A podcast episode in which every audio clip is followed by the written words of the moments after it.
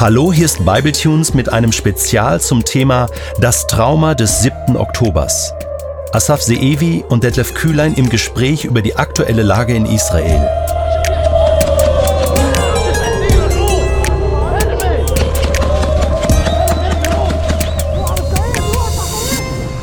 Hallo, liebe Hörerinnen und Hörer, herzlich willkommen zu einem weiteren Update aus Israel. Heute wieder im Studio Asaf Seevi, Reiseleiter in Israel und Autor von zwei Büchern, unter anderem über den Nahostkonflikt. Schön, Asaf, dass du wieder da bist. Äh, es ist wieder eine Woche vergangen.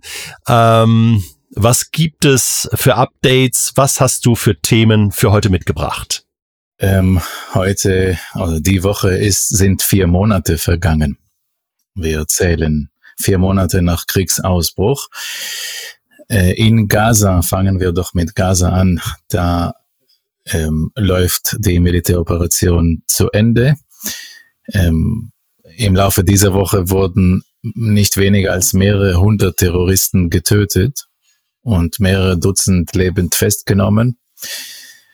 Ähm, ich schätze, dass aktuell die höchste Leistung äh, dieser Militäroperation oder des Krieges läuft, weil die letzte Brigade äh, oder Bataillons äh, der Hamas bekämpft werden in Khan Yunis. Wenn sie zusammenbrechen, ähm, kann die Rede nicht mehr von Krieg sein, also nicht mehr vom klassischen Krieg, dann ist er vorbei. Äh, Im Norden des Gazastreifens haben Flüchtlinge versucht oder versuchen laufend zurückzukommen. Die Armee versucht sie zu stoppen, zu blockieren und verteilt Flugblätter mit einer Warnung ähm, Lebensgefahr, Kampfzone. Ähm, die Situation ist da festgefahren. In Rafah, das ist die letzte südlichste Stadt direkt an der äh, ägyptischen Grenze. Da plant die israelische Armee die äh, Operation im Detail. Das äh, Dilemma von Rafah äh, rückt immer näher.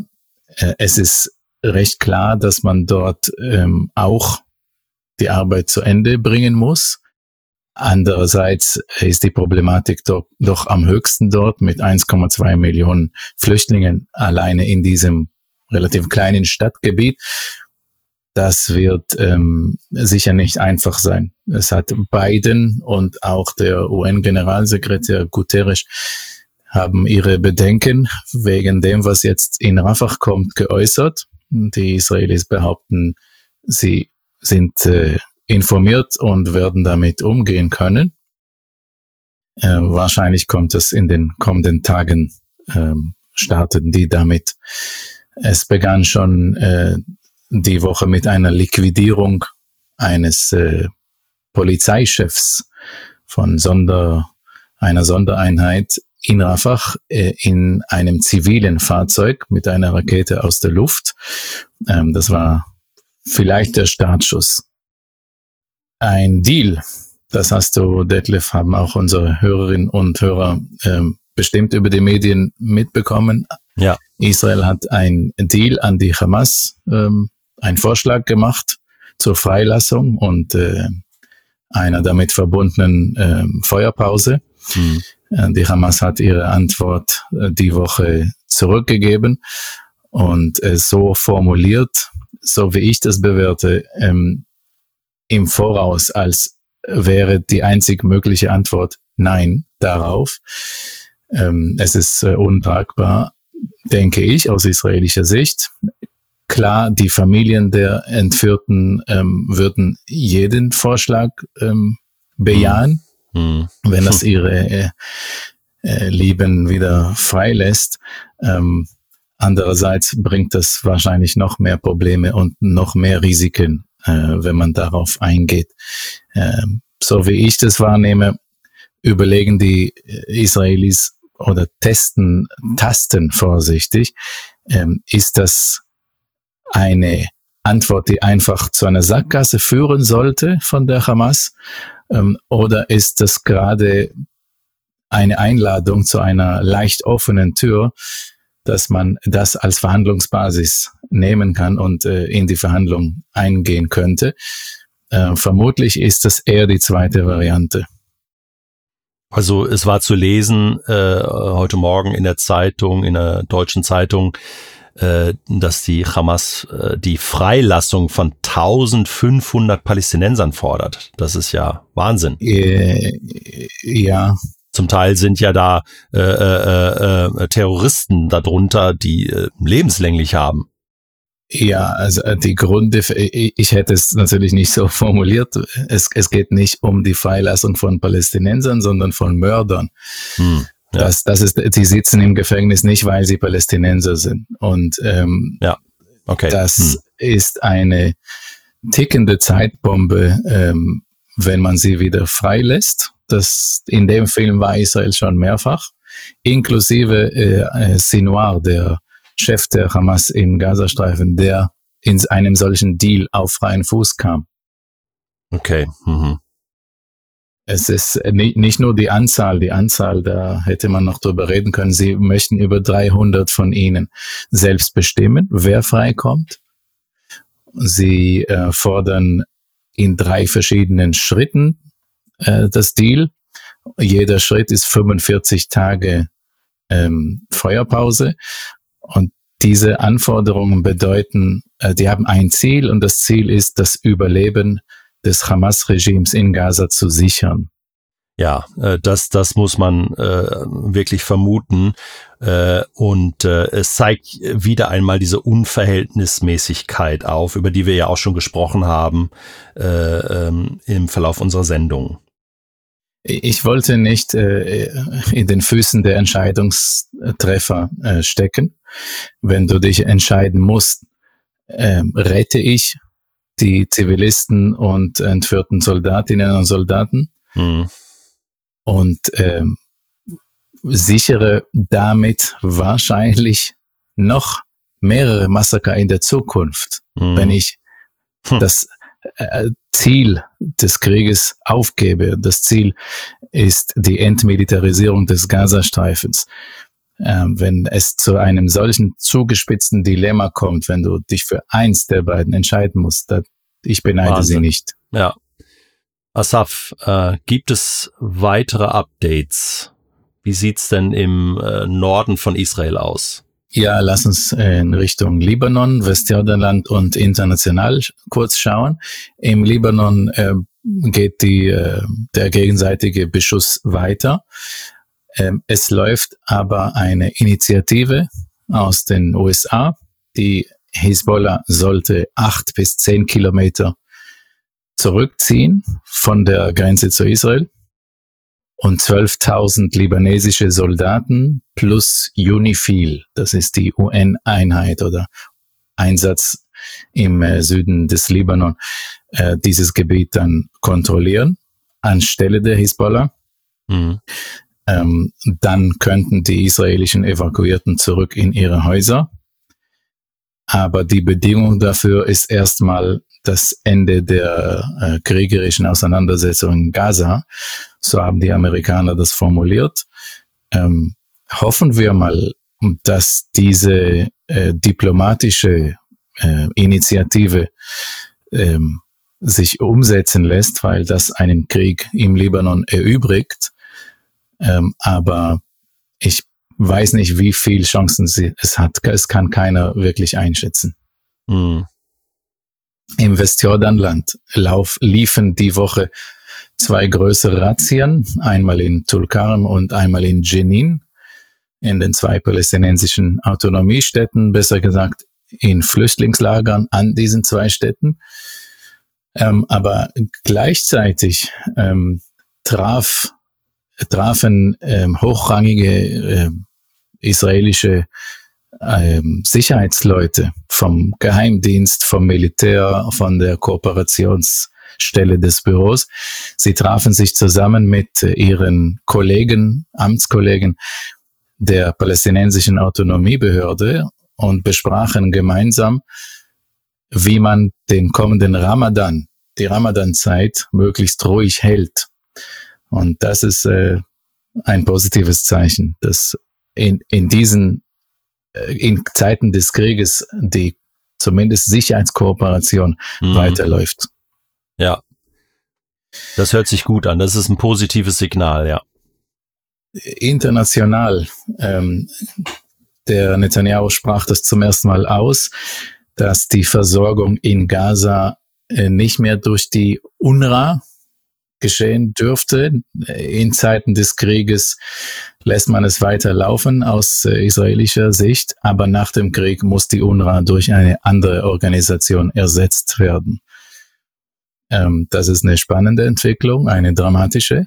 Ja, sehr. Ähm, und es laufen auch einige Dramen, ein, ein großes Drama, ein amerikanischer Plan im Hintergrund. Ähm, Gerüchte sagen, aber zuverlässige Quellen, dass demnächst die Amerikaner ähm, einen palästinensischen Staat in Aussicht stellen werden. Sie werden Mahmoud Abbas äh, ihre Garantie dafür geben, dass die äh, Amerikaner eine, einen palästinensischen Staat anerkennen werden. Hm. Als Teil des Gesamtpaketes da wird auch äh, israelische Zugeständnisse werden vorausgesetzt und äh, eine Normalisierung mit Saudi-Arabien als Gesamtpaket. Hm, vermutlich wird die Antwort von Mahmoud Abbas, das habe ich aus palästinensischen ähm, Quellen, äh, sie wird lauten, solange das Angebot keine fixen Grenzen enthält, äh, der palästinensische Staat ohne Grenzen anerkannt wird, dann ist, ist er äh, wertlos. Mhm. Das ändert nichts. Und okay. ich möchte zurück zum Überblick und auch zur israelischen Perspektive ziehen und sagen, ähm, die US-Absichten ähm, kann man gut nachvollziehen. Es wäre schön, wenn es endlich mal eine Lösung gäbe. Nice to have, ja. Ähm, es, äh, es wäre ein Traum, wirklich. Ja. Hm. Allerdings bin ich mir nicht sicher, ob die Israelis wirklich die US-Interessen über ihren eigenen stellen dürfen. Ähm, wenn die Amerikaner einen solchen Friedensplan aufzwingen wollen, weil äh, zum Beispiel Biden auch äh, im Zusammenhang mit seinen eigenen nächsten Wahlen, Präsidentschaftswahlen, wenn er einen Neustart im Nahost erzielt, aber dafür Israel seine Sicherheit ähm, nicht mehr in der eigenen Hand hält und ein Risiko eingeht, das ähm, an seine Existenz gehen könnte, ich bin mir nicht sicher, ob das richtig ist. Ja, also das äh, würde ich jetzt auch sagen, das darf zumindestens bezweifelt werden und eben, du hast es gesagt, äh, ob überhaupt äh, Abbas äh, ja und die Palästinenser da positiv drauf reagieren äh, werden, äh, das ist ja, steht in den Sternen. Äh, und ähm, äh, es, es für mich äh, wirkt es so, als, als äh, ähm, will man natürlich in dieser angespannten Situation, im Moment ist halt ja noch Krieg im Gazastreifen und äh, kein Ende ist im Moment in Sicht.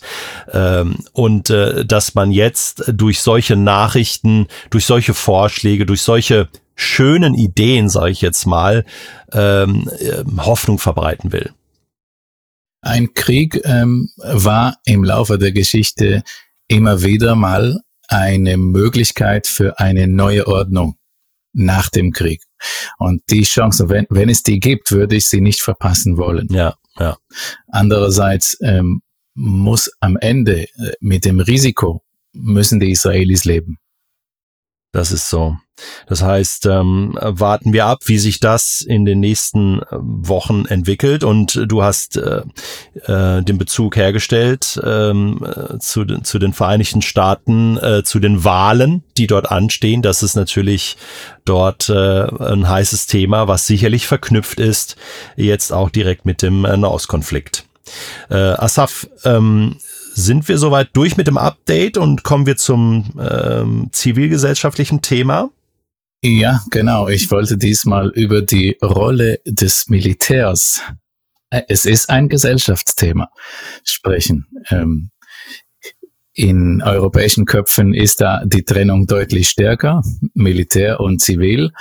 Ähm, aber die Ausgangslage ist in Israel anders. Es ist nach wie vor eine Volksarmee.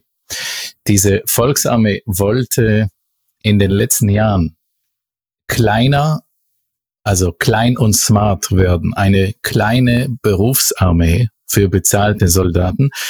Man hat immer wieder Stimmen gehört, wir sind zu groß, wir brauchen so viele nicht mehr, wir müssen auf äh, Technologie und Informationen setzen. Es wird am Ende äh, die Stärke sein. Und dann kam der 7. Oktober und es ist doch alles anders geworden. Äh, das hat Konsequenzen. Viele verstehen oder sind erstmal überzeugt, glauben, dass ähm, Israel eine breite, große Volksarmee braucht und dafür dienen äh, an erster Stelle die Reservisten.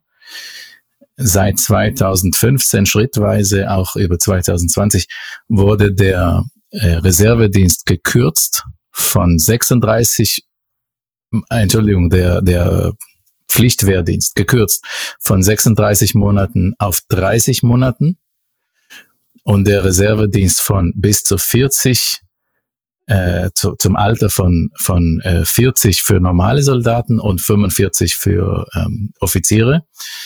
Ähm, das wurde in der Praxis immer reduziert.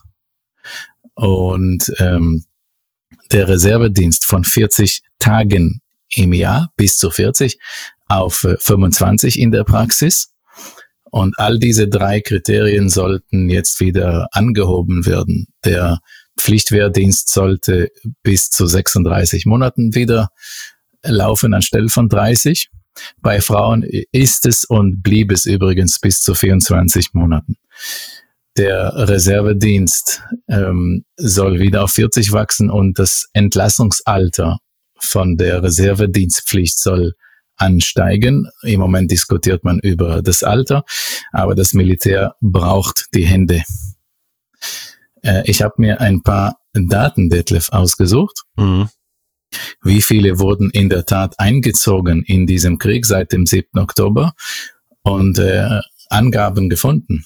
287.000 sind eingezogen per Mitteilung und 50.000 kamen freiwillig. Sie sind schon über dem äh, Reservedienstalter hinaus, aber sind dazu gekommen. Also etwas mehr als 300.000 zusammen. Durchschnittlich hat jeder 61 Tage geleistet. Mhm. 86 Prozent sind Männer, 14 Prozent Frauen. Da muss man wissen, eine Frau, sobald sie verheiratet ist, ist sie vom Reservedienst befreit. Ähm, von diesen Eingezogenen sind 115.000 Väter und 3000 Mütter. Hm. Und das Alter ist interessant. Zwischen 20 und 30 sind 50 Prozent. Also die allermeisten. Die Hälfte sind immer noch junge Erwachsene letzten Endes. Zwischen 30 und äh, 40 sind 31 Prozent. Zusammen haben wir schon mehr als 80 Prozent, die unter 40 sind. Aber es gibt auch ältere. 40 bis 50 sind 13 Prozent, 50 bis 60 5 Prozent und es gibt auch über 60 1 Prozent.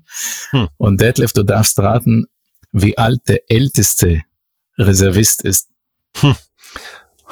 Also genau, wir waren bei den über 60-Jährigen, ein Prozent. Das ist ja dann schon eigentlich Rentenalter, würde ich sagen. Ja, äh, ja. Der älteste, ich würde jetzt sagen, ähm, äh, der ist über 70. Also er ist 94. Nein. Und seine Identität, seine Identität ist noch spannender. Der heißt Sliman Jumais. Er ist okay. Beduine und er ist ah. verwandt mit äh, einem Freund von mir, mit dem ich unterwegs war. Er ist, der Freund ist äh, Busfahrer gewesen und er ist äh, aus seiner Familie aus Galiläa, 94 Jahre, ein Muslim. Wahnsinn. Ähm, was, was macht er dann? Ich habe mal gehört, du hast mir mal erzählt, Beduinen sind vor allen Dingen gut so im Spuren lesen oder irgendwie äh, so in der Wüste? Äh, die werden traditionell dort eingeteilt. Ähm, ich müsste schauen, was er macht. Ich vermute, er sitzt und isst und wird gut versorgt von den anderen. Er will einfach nur dabei sein. Ja. er, er hat, er hat vor Kameras gesagt, wir lassen die Hamas auf keinen Fall unseren Staat zerstören und mhm. ging dahin in Uniform. Das ist ja Wahnsinn.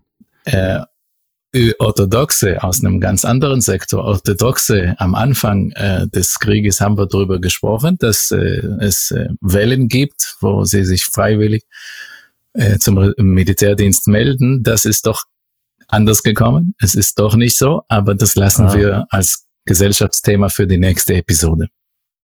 Okay, das finde ich eine gute Idee. Ist sehr interessant, äh, darüber zu hören. Äh, insgesamt äh, muss man aber sagen, das ist natürlich ein spannendes äh, zivilgesellschaftliches Thema. Also äh, es trifft wirklich die, die, den Kern der jungen Erwachsenen.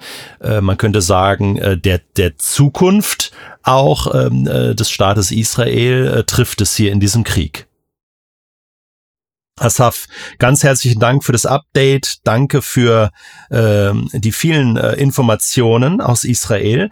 Jetzt kommen wir zum Vertiefungsthema für den äh, heutigen Tag. Was hast du uns mitgebracht? Was für ein Thema packen wir an?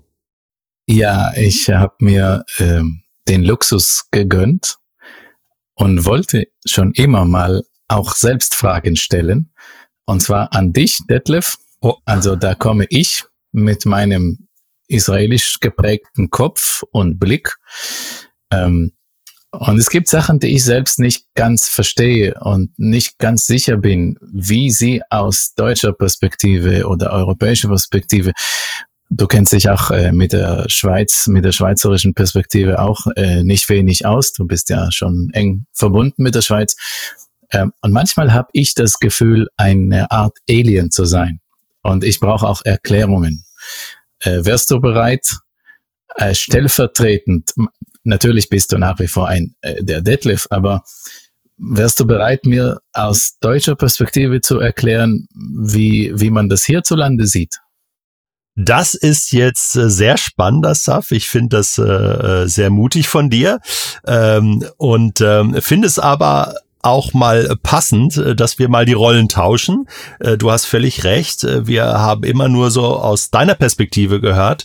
Ähm, und jetzt drehen wir den Spieß mal um. Ja, das ist jetzt schon eine Herausforderung für mich. Und natürlich, du hast es gesagt, ähm, möchte ich auch sagen, ich spreche natürlich zunächst mal so aus meiner Perspektive, meine persönliche Meinung und ähm, bin gespannt auf deine Fragen, Asaf und ähm, würde sagen, ja komm, lass uns das machen. Ich lass mich mal auf das Abenteuer ein. Gut, also die allererste Frage ist mir wirklich spontan eingefallen, als wir uns über Reservisten äh, unterhalten haben. Ähm, in Deutschland ist es heute nicht mehr Pflicht, ins Militär zu gehen. Richtig. Aber als es noch Pflicht gewesen ist, sind Frauen kein Teil dieser Pflicht gewesen. Habe ich recht? Ähm, richtig, obwohl ich glaube, Frauen konnten sich ähm, trotzdem zum zum Militärdienst melden, zur Armee melden. Ja, ich meine Pflicht als Pflicht Teil nicht, Pflicht. ja, Die hast du recht, verpflichtet. Richtig. Ja, und ja. Ähm, es haben Männer in Deutschland dann stattdessen einen Zivildienst immer mehr leisten können, aber Frauen waren auch davon nicht Sie waren auch dazu nicht verpflichtet. Richtig, richtig. Ja. Und in der Schweiz gehen heute Männer ins, äh, in die Armee und können auch stattdessen im Zivilschutz oder sonst wo dienen. Genau, genau. Aber Frauen betrifft das nicht. Äh, mhm. Für mich undenkbar, ja. äh, wenn wir über ja. äh, Gleichberechtigung sprechen und so weiter. Mhm. Ähm, warum ist das so?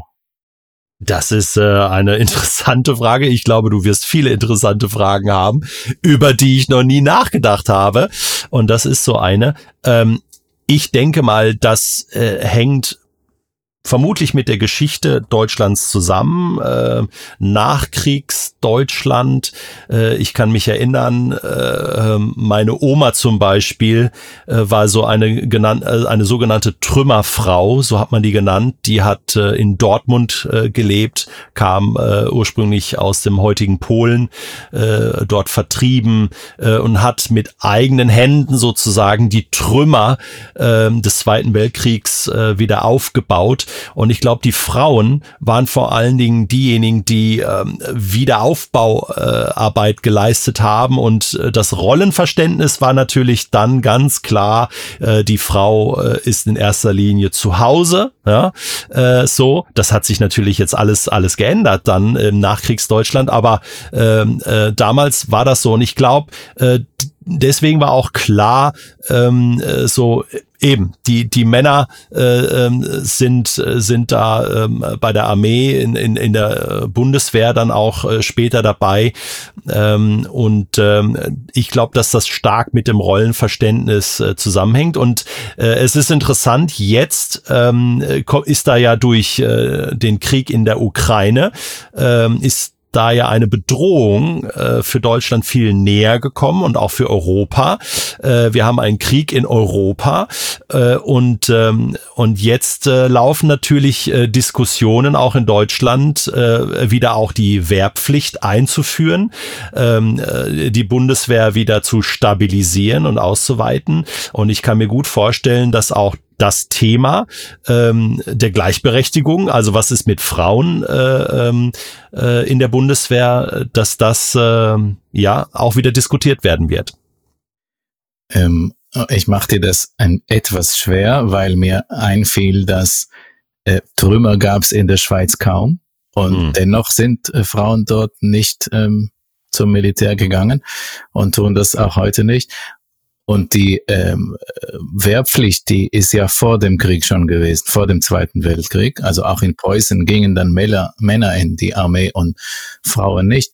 Ähm, und bei äh, der zionistischen Bewegung, äh, die, die äh, Entstehung der Verteidigungsorganisation Haganah, das ist schon 1920 gewesen.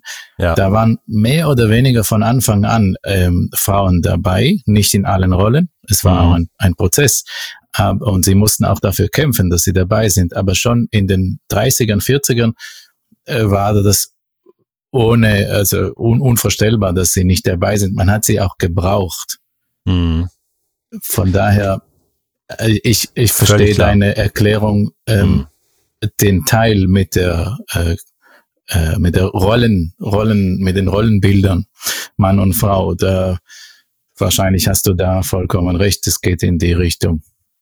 Ich äh, vergleiche es so ein bisschen, äh, wenn ich zum Beispiel äh, die Polizei sehe in äh, Deutschland. Das ist vielleicht noch ein anderes gutes Beispiel.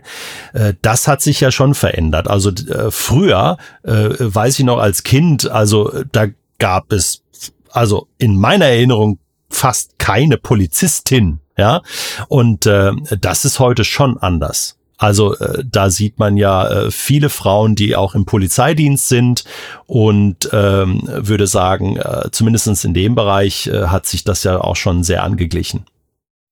Ja, ja, spannend. Ähm, ich, ich schaue auf das Thema Zivildienst oder, äh, oder Zivilschutzdienst auch in der Schweiz und äh, sehe, okay, das, das berührt Frauen noch nicht als Pflicht, aber interessant, wo das hingeht. Dann hätte ich eine andere Frage an dich. Kann also der, der, ähm, das Gebiet rund um den Gazastreifen steht seit fast 20 Jahren unter Raketenbeschuss.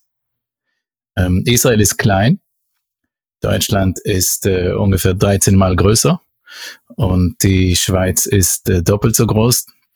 Ähm, die Frage ist, welche Teile, ich, ich zähle, für, für, den Vergleich nehme ich jetzt alle Territorien Israels, okay, auch mit dem Westjordanland, alle Territorien, die Israel kontrolliert, auch mit den Golanhöhen, ähm, die, die de facto Realität für, für diese, diese Rechnung.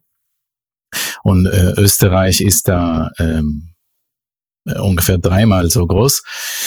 Ähm, es wäre wie, ich habe es für mich einfach aus Interesse gerechnet. Sagen wir mal, der Gazastreifen in seinem Anteil vom Land, das, das wäre wie ungefähr das Saarland in Deutschland. Ja, es mhm. ist wirklich klein und am Rand. Ähm, es wäre wie in Basel, in, in, in der Schweiz Baselland, der Kanton, ungefähr.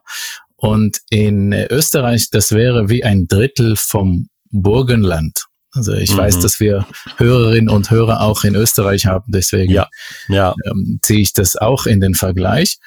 Und am Anfang war das wirklich nur unmittelbar am Gazastreifen, so 2005, 2006 nach dem Abzug Israels kamen die ersten ähm, Raketenhagel und Mörser.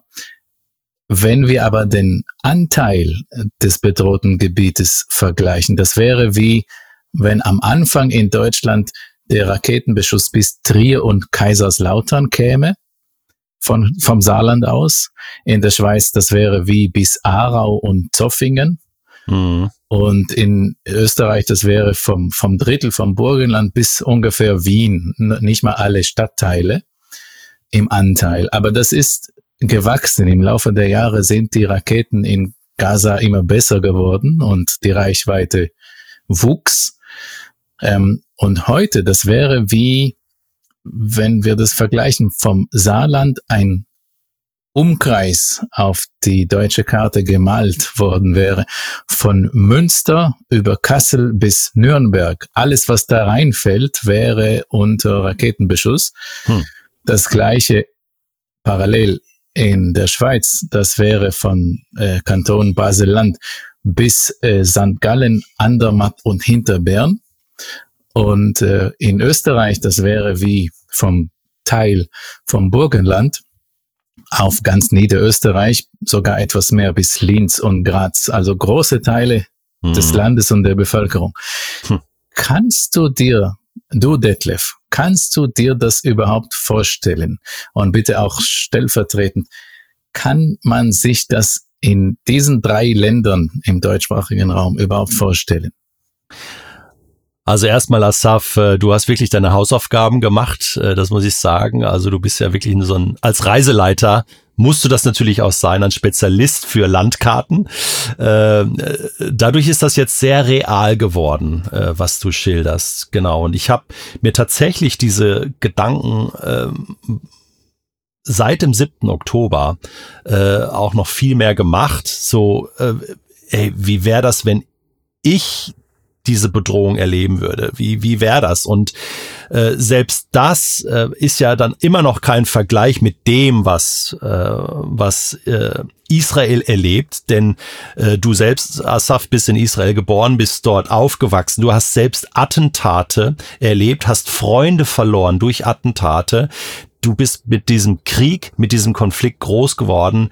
Äh, selbst wenn ich sage, könnte ich mir so eine Bedrohung vorstellen, wäre das immer noch kein Vergleich mit dem, äh, äh, was, was ihr dort erlebt. Und ähm, ich muss sagen, äh, ich, ich kann es mir nicht wirklich vorstellen. Also vor dem Hintergrund äh, muss ich sagen, werde ich zurückgeworfen ähm, so in die Zeit des, des äh, Kalten Krieges. Ich bin ja, äh, ich bin ja nach dem Krieg geboren, 1969, äh, und kannte jetzt die Kriegserzählung nur noch von meinen, von meinen Großeltern oder von, von Menschen aus dieser Generation, selbst meine Eltern äh, sind nach dem Krieg geboren. Ja, also das ist, das heißt, äh, wir sind Kinder oder eine Generation des Friedens, die jetzt seit 80 Jahren Frieden erlebt haben, etwas, was Israel gar nicht kennt. Und ähm, und für mich ist äh, höchstens äh, vergleichbar so diese Bedrohung, die es äh, vielleicht so in den 80er Jahren gegeben hat, für uns in Deutschland so der Kalte Krieg, Aufrüstung USA, Sowjetunion, äh, äh, ja die Russen können jederzeit äh, äh, Atombomben äh, äh, ähm, starten und, und einen Krieg äh, lostreten. Also das war eine, eine gefühlte Bedrohung. So, es könnte sein.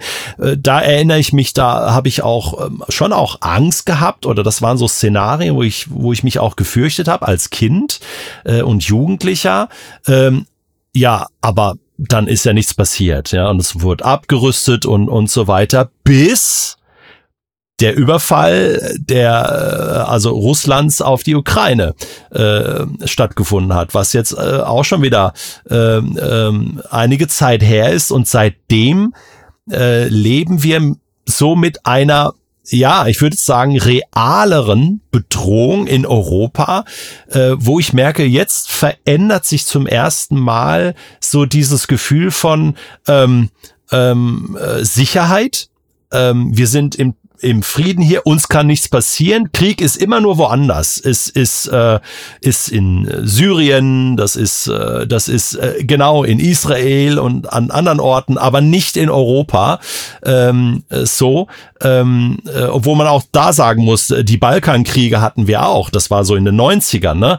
Ähm, aber es war immer, es war immer, du hast schon recht, es war immer weit weg. Es war immer das kann nicht hier sein. Und jetzt ist zum ersten Mal, äh, wo ich so ähm, auch so das Gefühl habe, ja, was wäre wenn? Was wäre tatsächlich, wenn äh, Putin weitermacht und, und nicht nur Ukraine sein Ziel ist, sondern äh, wenn die Bedrohung weitergeht äh, äh nach äh, Europa hinein, äh, was ist dann? Und äh, aber auch da würde ich sagen, das ist so in, im, im, in einem ersten Ansatz so ein Gefühl von, da könnte etwas kommen. Und ich würde sagen, ja, kein Vergleich äh, mit dem, was, äh, was dort in Israel los ist. Das heißt, ähm, emotional und geografisch mhm. ist der Ukraine-Krieg hier in der Wahrnehmung in Europa, in Deutschland, wahrscheinlich in der Schweiz auch, eine Ecke näher ja. und betrifft einen äh, direkter als ja. der Krieg in Israel. Das würde ich sagen, ja. Okay. Ähm, das führt mich direkt zur nächsten Frage. Ähm, Israelis verstehen den Terror der Hamas und des palästinensischen Islam, islamischen Dschihads ähm, und weiterer Organisation, Terrororganisationen sowohl lokal, klar, es, es geht um lokal, einen lokalpolitischen Konflikt, aber auch global. Sie verstehen das auch als ein Teil eines globalen islamistischen Kampfes. Äh, Israelis ziehen eine verbündende Linie, zum Beispiel zwischen dem Anschlag auf das World Trade Center, auf Zügen in Madrid und auf den Weihnachtsmarkt in Berlin und aber auch auf Busse und Cafés in Israel. Sehen das Deutsche anders? Hm. Ja, das ist eine gute Frage. Ähm, ich glaube, in der öffentlichen Wahrnehmung, also und, und auch in der Breite, ähm, werden diese Zusammenhänge so nicht gesehen. Ähm, vielleicht muss man auch sagen, man will es nicht so sehen. Ähm, äh, ähm, man sieht es, man sieht es tatsächlich. Äh, ähm, jetzt das, was in Israel ist, mit mit äh, Israel Palästinenser, das ist ein lokaler Konflikt. Ähm, und äh, ja, die Hamas, okay, und das war jetzt in den letzten Wochen natürlich dann schon auch Thema. Ähm, wir haben ja dann auch äh, Bedrohungslagen äh, in Deutschland gehabt. Ähm, es gab äh, einige ähm, geplante Attentate, äh, denen man ja sozusagen äh, zuvorgekommen ist. Und äh, das wurde natürlich auch in den Medien transportiert. Ähm, ähm, äh, in verschiedenen Städten, wo man plötzlich gemerkt hat, aha, der Arm der Hamas, der Terrororganisation reicht weiter. Aber ich glaube, äh, das wird noch nicht so ähm, als so ähm, gefährlich oder oder ähm, wie soll ich sagen als äh, als so stark äh, äh, angesehen, noch nicht, äh, wie man es eigentlich müsste. Also ich, ich teile da äh, deine Einschätzung, Asaf, dass, ähm, äh, dass wirklich äh, äh, die Frage des, des, äh, des Terrors oder die, Bekämpfung des äh, Terrors ein äh, weltweites Problem ist, und äh, nicht nur ein lokales äh, in Israel. Und deswegen äh, auch uns, unsere Sicht auf, auf das, was Israel im Moment für uns dort auch leistet, nämlich den Terrorismus zu bekämpfen, äh, etwas außerordentlich Wichtiges ist. Es, es gab nicht nur Warnungen und geplante Anschläge. Es gab in Deutschland auch eine Reihe von islamistisch motivierten Anschlägen in den äh, letzten Jahren und in ja. ganz Europa noch äh, eine Ecke mehr. Mhm. Ähm, und wie ich darauf schaue, äh, das ist der Punkt, an dem ich immer wieder denke, oh nein, da bin ich ganz, ganz anders sozialisiert auf die Reaktion, auf den Umgang der allgemeinen Gesellschaft mit äh, äh solchen Anschlägen. Ich nehme ein Beispiel, das letzte Beispiel, was mir sehr ähm, im Hintergrund des 7. Oktobers, äh, da ist mir der Unterschied sehr stark aufgefallen, sehr plastisch gewesen. Am 3. Dezember kam eine Meldung in den Nachrichten auf allen möglichen Kanälen. Ein deutscher Tourist wurde in Paris durch einen Islamisten getötet. Diese Meldung, die kam schon, aber in den öffentlich-rechtlichen äh, Sendern und Plattformen, das war so eine Randmeldung. Ja, es kam nicht, wie soll ich sagen, ja, ähm, zwischen äh, innenpolitischen Verhandlungen, ähm, Adventsmeldungen und dem Wetterbericht. So mäßig Aufmerksamkeit. Ich habe keinen Namen vom Opfer gesehen und kein Foto. Auch von den äh, Verletzten, es gab auch Verletzte, nichts gehört. Das wäre bei uns völlig anders. Du hättest am nächsten Morgen oder am selben Abend schon hättest du seine Familienangehörige im Fernsehen gesehen. Du hättest am mhm. nächsten Tag Interviews mit äh, äh, Nachbarn, Bekannten. Äh, wen hat er hinterlassen? Äh, was waren seine Pläne? Was sagt seine Freundin dazu? Was, was äh, ja, mhm. sie war ja dabei. Ähm, wir hätten ein Einzelschicksal hier gesehen, auch über den Attentäter hätten wir in israelischen Medien mit Sicherheit sehr viel erfahren.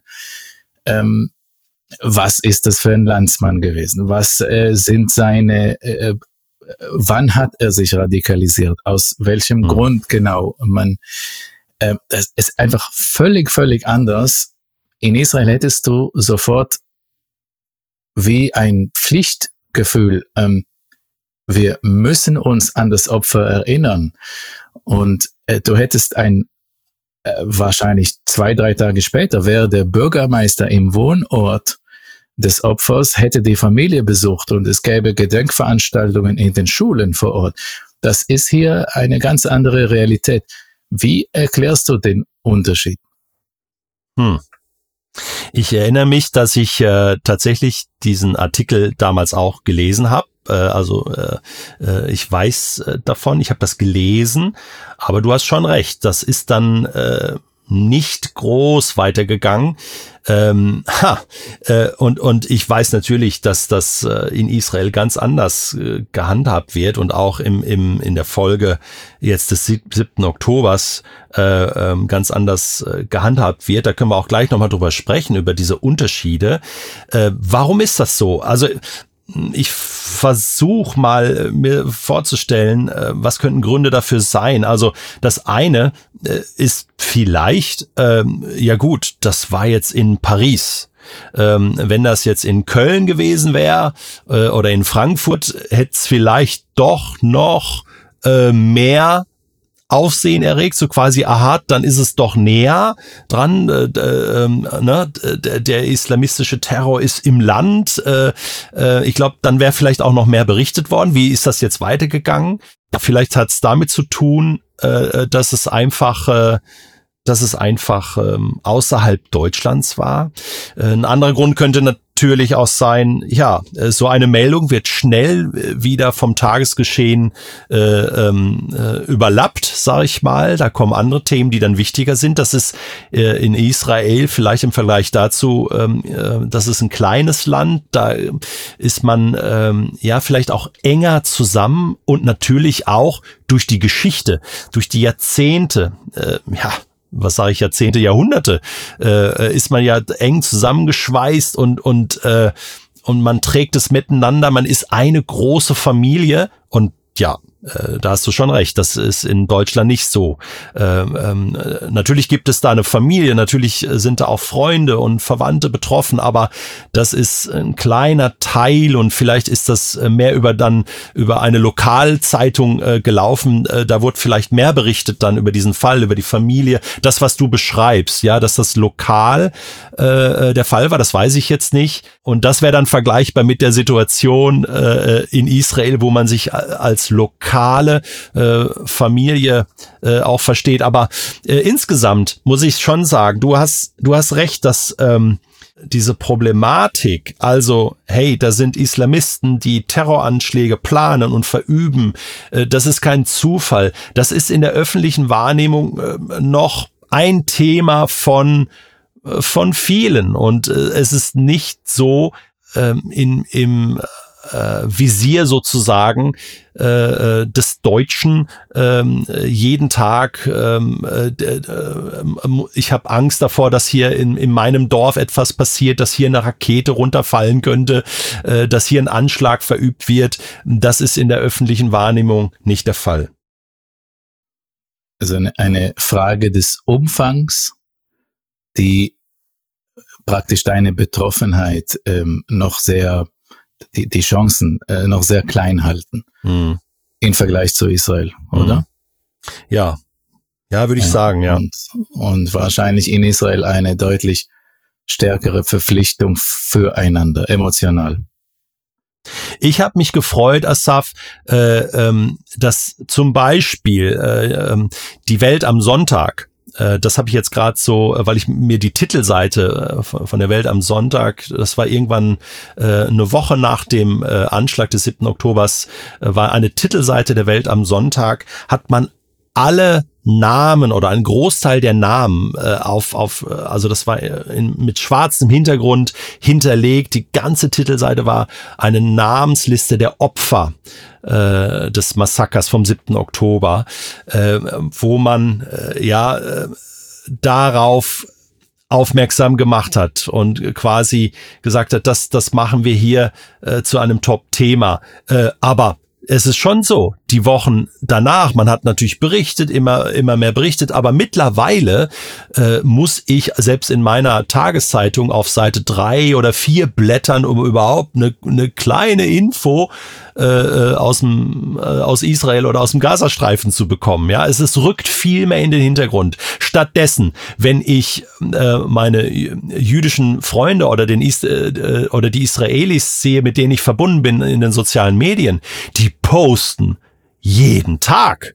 Äh, da werden jeden Tag äh, äh, noch, noch äh, Bilder gepostet von Personen, äh, die entweder noch als Geiseln äh, ähm, im Gazastreifen sind oder die gestorben sind, äh, ermordet wurden äh, bei dem Massaker. Einzelne Namen. Äh, da ist eine viel stärkere Verbundenheit, eine viel stärkere Bewegung sogar von den äh, Israelis, die in Deutschland leben, die gar nicht äh, in Israel sind. Also das fällt mir schon auf. Ähm, sehr spannend, sehr, sehr spannend. 2015 wurde ich von sehr vielen Israelis gefragt, ob ich eine Erklärung hätte, wie ich die deutsche ähm, Einwanderungspolitik einordne. Sie haben äh, gehört, wie Angela Merkel damals den, das berühmte Wir schaffen das sagte. Sie haben auch in israelischen Medien äh, den Enthusiasmus an deutschen Bahnhöfen mit der Willkommenskultur beobachtet. Und ich wurde immer wieder gefragt, wie ich das erklären kann. Ähm, ich habe mir auch Mühe gegeben und versucht, das zu erklären. Nun sind fast zehn Jahre vergangen. Denkst du, dass das heute auch so wäre wie vor fast zehn Jahren? Und denkst du, dass der 7. Oktober etwas in der Hinsicht veränderte? Das ist eine sehr spannende Frage. Ähm, ich kann mich auch noch sehr gut erinnern. Äh, es war, glaube ich, 2016, äh, ähm, äh, als Angela Merkel damals als Bundeskanzlerin diesen ähm, ja, bekannten Satz sagte, wir schaffen das. Die ganzen Flüchtlingsströme, Flüchtlingswellen, die da kamen aus aus verschiedenen Ländern und dann vor allen Dingen dann auch aus, aus Syrien. Ähm, und äh, ähm, ja, und ich weiß noch, wie das damals dann natürlich auch diskutiert wurde, wie es aber auch ein Hype war, ähm, in Deutschland zu sagen, wir wollen äh, Menschen aufnehmen, wir wollen Menschen helfen. Und äh, äh mich hat damals äh, das Gespräch, äh, zum Beispiel auch mit meinen Eltern oder mit ähm, anderen so aus der Nachkriegsgeneration, ähm, sehr geholfen, die, die gesagt haben, schau, äh, wir selbst waren damals ähm, äh, unter den Folgen des Krieges äh, Flüchtende.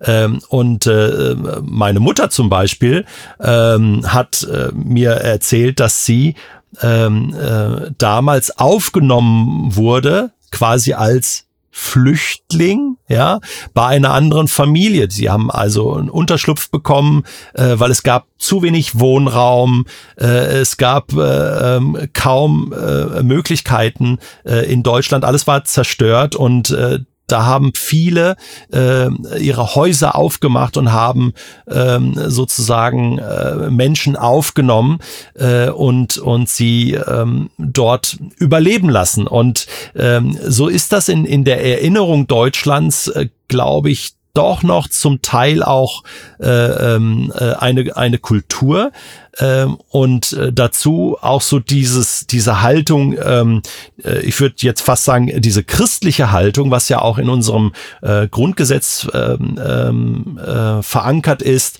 dass ähm, die Würde des Menschen unantastbar ist, dass jeder Mensch gleich ist. Und ich glaube, das ähm, spielt schon ähm, so äh, mit hinein und vielleicht auch so diese Verantwortung Deutschlands als Nachkriegsdeutschland. Äh, wir haben zwei Weltkriege sozusagen zu verantworten und jetzt wollen wir mal was richtig machen.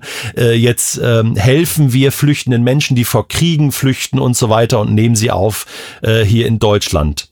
Heute ähm, du sprichst es an, zehn Jahre später, ähm, ähm, wird das natürlich anders äh, diskutiert. Ich weiß nicht, ob jetzt nur allein vor dem Hintergrund des 7. Oktobers und, und den Szenarien dort, sondern auch allgemein, dass wir im Moment ja an einem Punkt sind in Deutschland, wo wir merken, äh, wir sind am Anschlag. Äh, wir haben ähm, definitiv äh, Fehler gemacht, auch was die Integration von ähm, äh, ausländischen äh, Bürgerinnen und Bürgern, von Menschen mit Migrationshintergrund angeht. Dort haben wir Fehler gemacht. Das ging zu schnell, das ging zu einfach, das ging zum Teil überhaupt nicht. Das ist bis heute ein offenes Feld. Äh, also die ganze äh, Logistik dahinter, die, äh, das, was eigentlich passieren müsste, damit das auch funktioniert, ähm, da, äh, das ist zum Teil katastrophal und die äh, Länder und Kommunen leiden darunter. Da haben es andere europäische Länder, ich nenne jetzt hier zum Beispiel nur Dänemark, anders gemacht. Die haben viel weniger äh, aufgenommen. Die haben damals auch gesagt, wir schaffen das, äh, äh, aber nicht alles. Äh, wir werden das Maß, was wir schaffen, bestimmen und, und sie machen es anders und machen es auch äh, in, in puncto Integration äh, auch ganz anders. Ähm, äh, und ich glaube, das sind jetzt ähm, äh, politisch äh, Fragen, die wir auf dem Tisch haben, äh, aktuell, äh, die gelöst werden müssen. Wie schaffen wir das mit äh, den ähm, äh, mit dem bestehenden, ähm, äh, sag ich mal, äh, mit der bestehenden Herausforderung äh, flüchtender Menschen, die bei uns leben? Menschen, die, die äh, ja integriert werden wollen in unsere Gesellschaft äh, und, und wie sieht das zukünftig aus? Ich glaube, äh, da ist vielleicht der ähm, der 7. Oktober und, und das, was jetzt dort in Israel passiert, ähm, ein weiterer ja, Katalysator, ein weiterer äh, Motor, äh, will ich mal sagen, darin, aber nicht der einzige. Dann habe ich zwei letzte Fragen. Ähm, ich werde von dir immer weiser und lerne immer mehr. Ähm, erlaube mir dann mit einer kleinen und einer größeren Frage abzuschließen. Das eine, die, die kleine ist, ähm, mir ist aufgefallen, israelische Politiker zitieren immer wieder aus der Bibel, auch wenn sie säkular sind, auch wenn sie antireligiös sind, überzeugte Atheisten, ähm, der Netanyahu lebt völlig säkular. Ähm, er hat äh, sich nicht als Atheisten bekannt, aber völlig säkular. Und alleine die Woche hat er aus dem Klagelied Davids in einer Pressekonferenz zitiert. Und ich habe äh, so etwas nie von äh, schweizerischen oder deutschen Politikern gehört. Ähm, habe ich da recht, dass das hier eher unwahrscheinlich ist? Und wenn es stimmt, dann äh, warum? Äh, da sprichst du mir natürlich äh, so ein bisschen aus dem Herzen. Ich bin ja Theologe und äh, ich achte natürlich auf so etwas äh, auch. Äh, wie wird äh, gerade auch mit dem Thema äh, Bibel und Glaube in der Politik äh, umgegangen? Für die Schweiz kann ich da jetzt keine Aussage treffen. Da bin ich überfragt. Ähm, aber äh, was unsere deutschen äh, Politiker angeht, ähm, äh, das ist ja schon interessant. Ich, ich, ich versuche es mal an einem Beispiel äh, deutlich zu machen. Ähm, bei der Vereidigung von äh, hohen politischen Ämtern ähm, äh, muss ja der ähm, ähm, der äh, Politiker äh, einen Eid ablegen äh, oder die Politikerin einen Eid ablegen und ähm, äh, und am Ende ähm, das ist so, das geht immer so im, im Nachsprechen von verschiedenen äh, äh, Sätzen und am Ende äh, äh, heißt es dann normalerweise, so wahr mir Gott helfe. Ja, also es geht darum, dass ich die Verantwortung übernehme und dass ich dieses Amt übernehme und ja, äh, ich will das tun nach bestem Wissen und Gewissen und dann zum Schluss, so wahr mir Gott helfe. Und ähm, Bundeskanzler Schröder äh, von der SPD war der erste Politiker, der diesen Satz weggelassen hat. Und das war damals, also äh, das war Ende der 90er, das war damals ja, also das hat für Aufsehen äh, gesorgt. Also so quasi äh, diesen Satz muss man nicht sagen, aber äh, natürlich gehört es zum guten Ton in dem christlichen Deutschland diesen Satz zu sagen. Und er hat ihn weggelassen, ja. Und ähm, und damit wurde auch in der Politik etwas deutlich so, ja, äh, Menschen wurden immer mutiger, äh, auch zu sagen, hey, ich, also, hallo, ich glaube nicht an Gott, äh, ich bin vielleicht noch nicht mal in der Kirche, äh, also brauche ich Gott auch nicht äh, in der in der Politik. Und das wurde äh, diskutiert. Es gab auch äh, Politiker, die das kritisch gesehen haben äh, und aus allen Lagern und gesagt haben, hey, also äh, geben wir da äh, nicht etwas auf. Und äh, das ist so ein bisschen vielleicht ähm, äh, symptomatisch auch für die weitere en Entwicklung. Ich glaube, äh, Scholz, Bundeskanzler Scholz, unser aktueller Bundeskanzler, meine ich, hat den Satz auch weggelassen.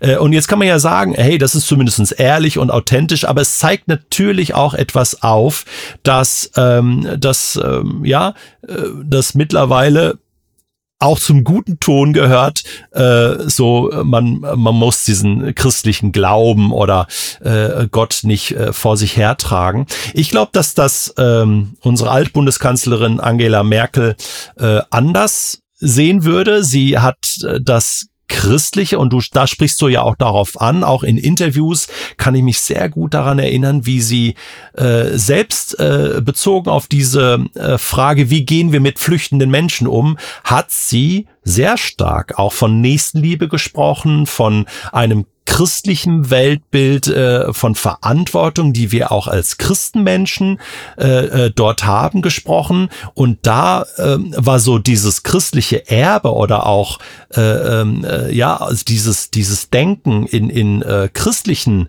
äh, Kategorien noch sehr sehr stark vorhanden.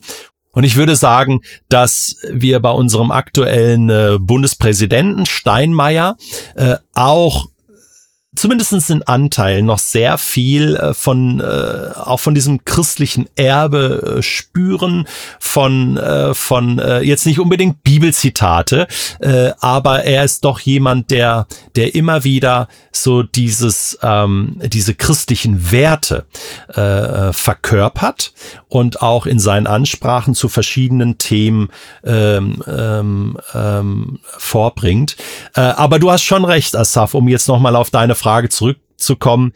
Tagespolitisch äh, ist, kommt das so nicht mehr vor äh, und ist äh, ist nicht äh, in Teil unserer Kultur, was ich natürlich sehr bedauere. Auf der anderen Seite äh, sage ich auch, also nur um eine Form zu wahren und äh, zu sagen, so war mir Gott helfe und eigentlich glaube ich gar nicht daran, äh, das finde ich, halte ich auch für den falschen Weg.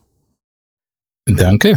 Dann äh, habe ich zum Schluss die äh, äh, letzte Frage, die ist etwas groß, ähm, äh, nicht im Umfang, sondern äh, der Anspruch, die beantworten zu können.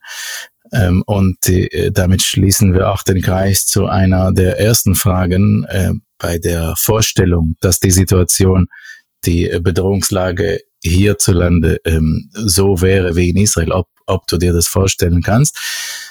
Ähm, meine Frage ist, wie würde Deutschland, wie würde, würden andere Länder, sprich, also du lebst ja in Deutschland, du kannst für Deutschland besser sprechen, ähm, wie würde man hier als Staat auf so ein Massaker reagieren?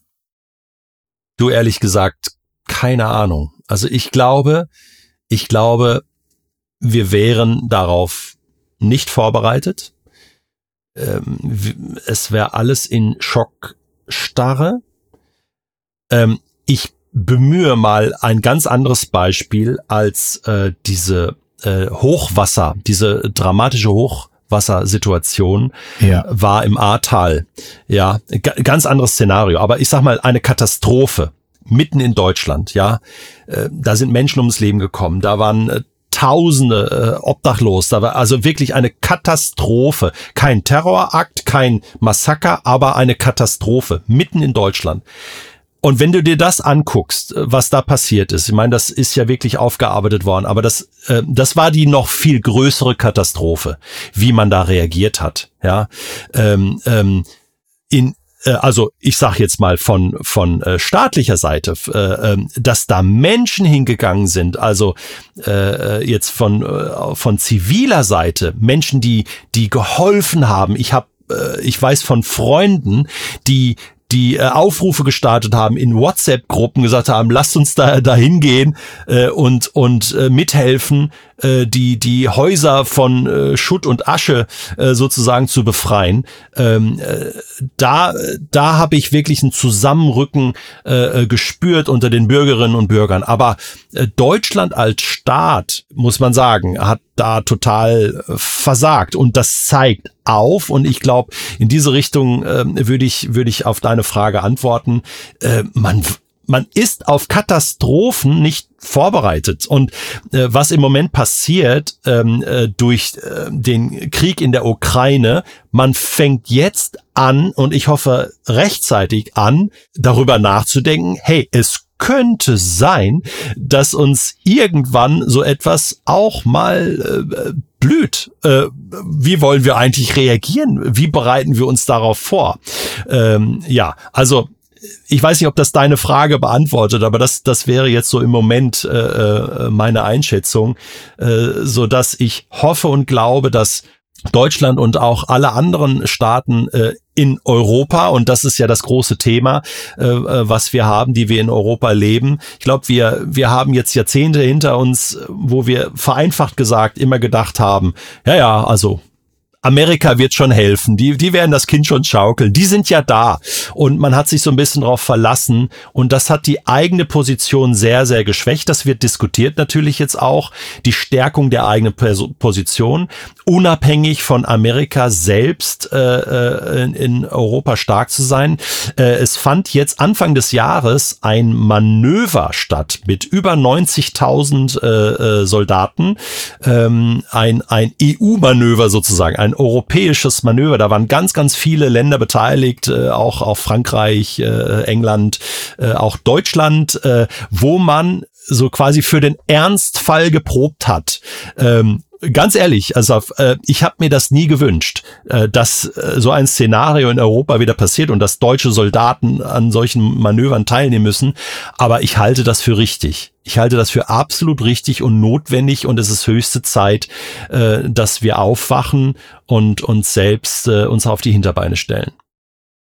Ja, wie du siehst, war Israel ja äh, auch nicht vorbereitet, äh, nicht auf den 7. Oktober. Richtig, ja äh, natürlich ganz anders vorbereitet, als wahrscheinlich Deutschland oder die Schweiz wären. Also es immerhin war in ein paar Stunden, äh, haben sie in den meisten Orten die Situation wieder in den Griff bekommen. Aber danach folgte dann ein Krieg. Und ich kriege gelegentlich Fragen von ähm, eher kritischen Personen oder mhm. kritisch, kritischen Äußerungen, die ich alle nachvollziehen kann. Sie stellen die Frage, aber warum mit so einem Krieg und so viele Tote jetzt auch auf der anderen Seite? Und das ist doch genug. Und und da, da komme ich ans Ende meines Verständnisses, weil ähm, ich die Personen dann frage, ja, aber wie würdest du darauf reagieren? Wie würde deine Gesellschaft darauf technisch reagieren? Weil wir wissen, dass sich das wiederholen wird, wenn wir nichts unternehmen. Mhm. Das meine ich. Ja. Ähm, wie, ja. wie würde man technisch in Deutschland darauf reagieren? Würde man nicht versuchen, militärisch alle die, die, die Kraft des Gegners zu, zu nehmen, zu unterbinden? Da hast du völlig recht. Äh, und daraufhin zielte ja auch deine Frage ab. Ähm, es ist ja so, dass Deutschland sich auch äh, in, äh, an, an Waffenlieferungen in die Ukraine beteiligt, finanziell und auch physisch mit Waffen, Panzern, Raketensysteme, äh, äh, die Schweiz ja auch äh, sehr zur, ähm, äh, was ja heiß diskutiert wird, äh, auch in, in der Schweiz, darf die neutrale Schweiz sich da beteiligen. Aber du hast völlig recht, äh, wie würden wir denn reagieren, wenn es uns betrifft, unsere Leben, unsere Familien, wenn, wenn meine Frau, meine Kinder äh, in Geiselhaft wären irgendwo, äh, würde ich nicht auch alles äh, unterstützen und probieren. Ähm, ja, diese Perspektive äh, einzunehmen, ähm, ist, äh, ist hilfreich. Und äh, ja, ich glaube, dass dass das sehr, du hast gerade auf Hörerinnen und Hörer äh, an, angespielt, die auch Fragen stellen, die auch, auch mal Kritik äußern, ähm, dass wir hier natürlich äh, äh, durch deine Beiträge sehr pro-israelisch auch, auch berichten äh, und weniger jetzt aus der Sicht äh, der Palästinenser aus dem Gazastreifen. Das, das ist so, dazu stehen wir auch. Das heißt aber nicht, dass wir äh, nicht genauso ja, Mitleid haben äh, mit den Opfern äh, auf, der, auf der anderen Seite. Ähm, ähm, aber wir können wenig dazu sagen äh, im Moment. Ähm, und deswegen ähm, würde ich tatsächlich vorschlagen, an dieser Stelle, ich fand das jetzt mal eine richtig starke Runde, Asaf. Vielen Dank für deinen Mut und die, diese Idee, das mal umzudrehen. Und wir können es doch so machen, äh, wir, wir geben das Feld mal frei. Du hast ja diese, es waren glaube ich insgesamt sechs Fragen äh, mir gestellt. Ich habe so, so gut ich es konnte, äh, bestimmt nicht perfekt, äh, aber versucht darauf zu antworten. Ähm, aber es gibt sicherlich auch noch andere äh, Antworten und andere Sichtweisen auch äh, darauf. Und wir können das doch gerne ergänzen. Äh, liebe Hörerinnen und Hörer, laden euch ein, dass dass ihr äh, mit einsteigt und, und uns schreibt, äh, Asaf und mir, äh, was so eure Gedanken sind oder ob du eine andere Antwort äh, hättest auf die eine oder andere Frage. Und äh, wir schauen mal, ob wir das in einen unserer nächsten Sendungen dann nochmal aufgreifen können und ergänzen können. Oder, Asaf, das äh, ist vielleicht eine gute Idee. Ja, sehr gerne. Ich kann mich noch anschließen. Okay, Asaf, dann machen wir das so. Ähm, Du hast uns für heute zum Abschluss, wir sind schon weit in der Zeit, aber ein Einzelschicksal äh, mitgebracht, mit dem wollen wir unsere heutige Sendung wieder abschließen. Genau.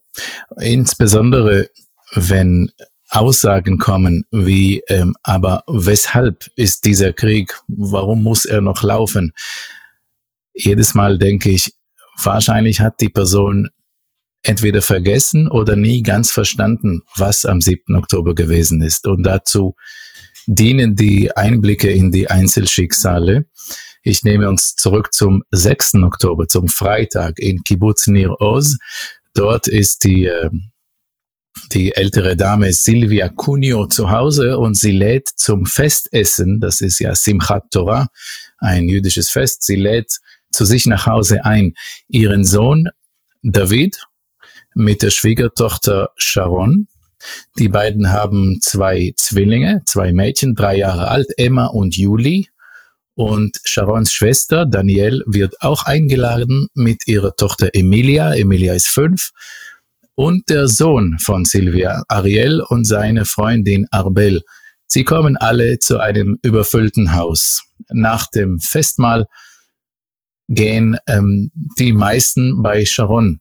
Sie wohnt im selben Kibbutz ähm, zu übernachten. Sharon übernachtet im Schlafzimmer mit den zwei dreijährigen Zwillingen. Der Mann David äh, ist im Wohnzimmer auf dem Sofa und die äh, Schwester Danielle mit ihrer Tochter Emilia, sie bekommen das Kinderzimmer zu übernachten. Der Sohn Ariel und die Freundin Arbel sind bei sich zu Hause. 6.30 Uhr Alarm, relativ schnell ähm, werden sie in WhatsApp-Gruppen erfahren, dass Terroristen, die mit israelischen Uniformen angezogen sind, im Kibbutz unterwegs sind. Sie versuchen, die Tür bei ihnen aufzumachen. Und sie halten, die zwei Eltern, David und Sharon, halten die Tür fünf Stunden lang. Dann zünden die Terroristen die, das Haus an und die Tür wird vom äh, Luftschutzraum heiß. Sie besteht aus Stahl. Die Tür wird so heiß, dass man sie nicht mehr packen kann. Außerdem wird alles voller Rauch und sie bekommen keine Luft mehr. Sharon sagt ihrem Mann, wir müssen durch das Fenster gehen, versuchen zu flüchten. David sagt aber, sie werden uns erschießen draußen. Und das ist die Wahl zwischen zwei Arten zu sterben draußen, sie öffnen das Fenster und sehen drei Autos der Familie, die brennen. Sie verstehen, dass höchstwahrscheinlich Terroristen wirklich noch in der Nähe sind. David geht trotzdem aus dem Fenster raus, sonst ersticken sie alle. Sharon gibt ihm in äh, Juli die dreijährige eine Tochter. Und bevor sie schafft, selbst rauszugehen und Emma mitzunehmen, kommen schon Terroristen. Sharon schreit zu David, nimm sie und renne weg und mach das Fenster zu. Ein Terrorist schießt auf das Fenster. Es trifft keinen, aber Sharon fängt an, ähm, in Ohnmacht zu fallen, weil sie keine Luft bekommt. Ihre Schwester Danielle ähm, schüttet sie und ähm, sie wird wach, sie kommt drüber. Sie müssen sich entscheiden, was jetzt passiert. Ersticken sie oder werden sie alle erschossen? Und sie entscheiden sich für die zweite Variante. Sie gehen mit den Händen hoch. Dabei sieht Sharon, dass ihre dreijährige Tochter schon ganz verkohlt schwarz ist vom Rauch.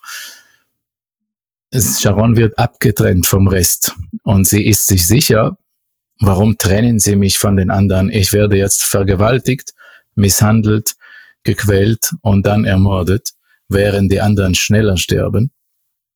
Aber dem ist nicht so. Draußen ruft auf einmal David, ihr Mann, der mit Juli auf einem Traktoranhänger mit vielen anderen aus dem Kibbutz sitzt, bewacht von Terroristen. Er schreit, das ist meine Frau, holt sie. Und die Terroristen holen sie und so sitzen die drei, David, seine Frau Sharon und die dreijährige Julie, ohne die anderen auf dem Anhänger. Sie kommen in Gaza an und Massen rennen auf sie zu. Da sehen sie sich sicher, wir werden auf der Straße gelünscht. Aber es passiert nicht, weil sie schneller in ein Haus gebracht werden. Ohne Emma. Sie wissen nicht, was mit Emma ist. Sie wissen nicht, was mit Daniel und ihrer Tochter Emilia ist.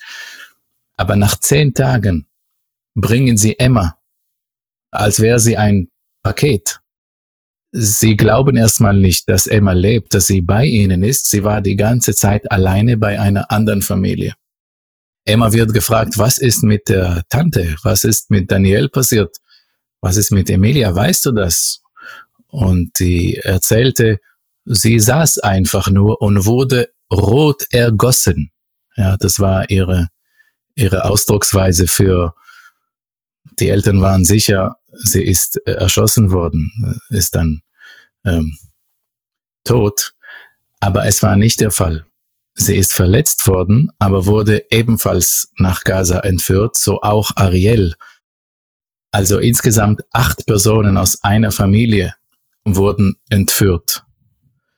Nach 51 Tagen in der Gefangenschaft kam Sharon mit den Töchtern Emma und Julie wieder frei, so auch ihre Schwester und Nichte.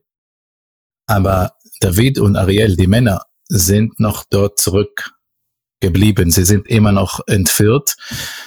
Sharon wird gefragt, ob sie zumindest teilweise zurück in der Normalität angekommen ist. Und sie antwortet, nicht eine Sekunde. Ich habe nicht eine Sekunde Normalität.